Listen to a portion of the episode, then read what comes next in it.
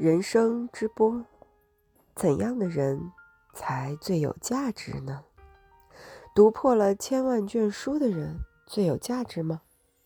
不是，仅只读书是不能冲破人生之波的。由书卷得来的知识，好比是行李一类的东西，如果头脑中塞满了这类东西。反不能清洁地活在人生之波里游泳了。要在活的人生之波里游泳，第一要紧的是健康的身体。把自己的身体弄壮健，是一生的活学问。第二要紧的是用自己的意志过活。世间竟有不用自己的意志努力似的过其一生的人呢？第三要紧的是道德的价值。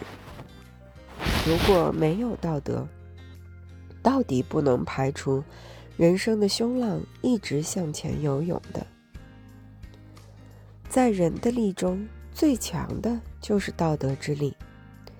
身体的健康是一种力，意志的生活也是一种力，但是最伟大的是道德的力。无论身体怎样好。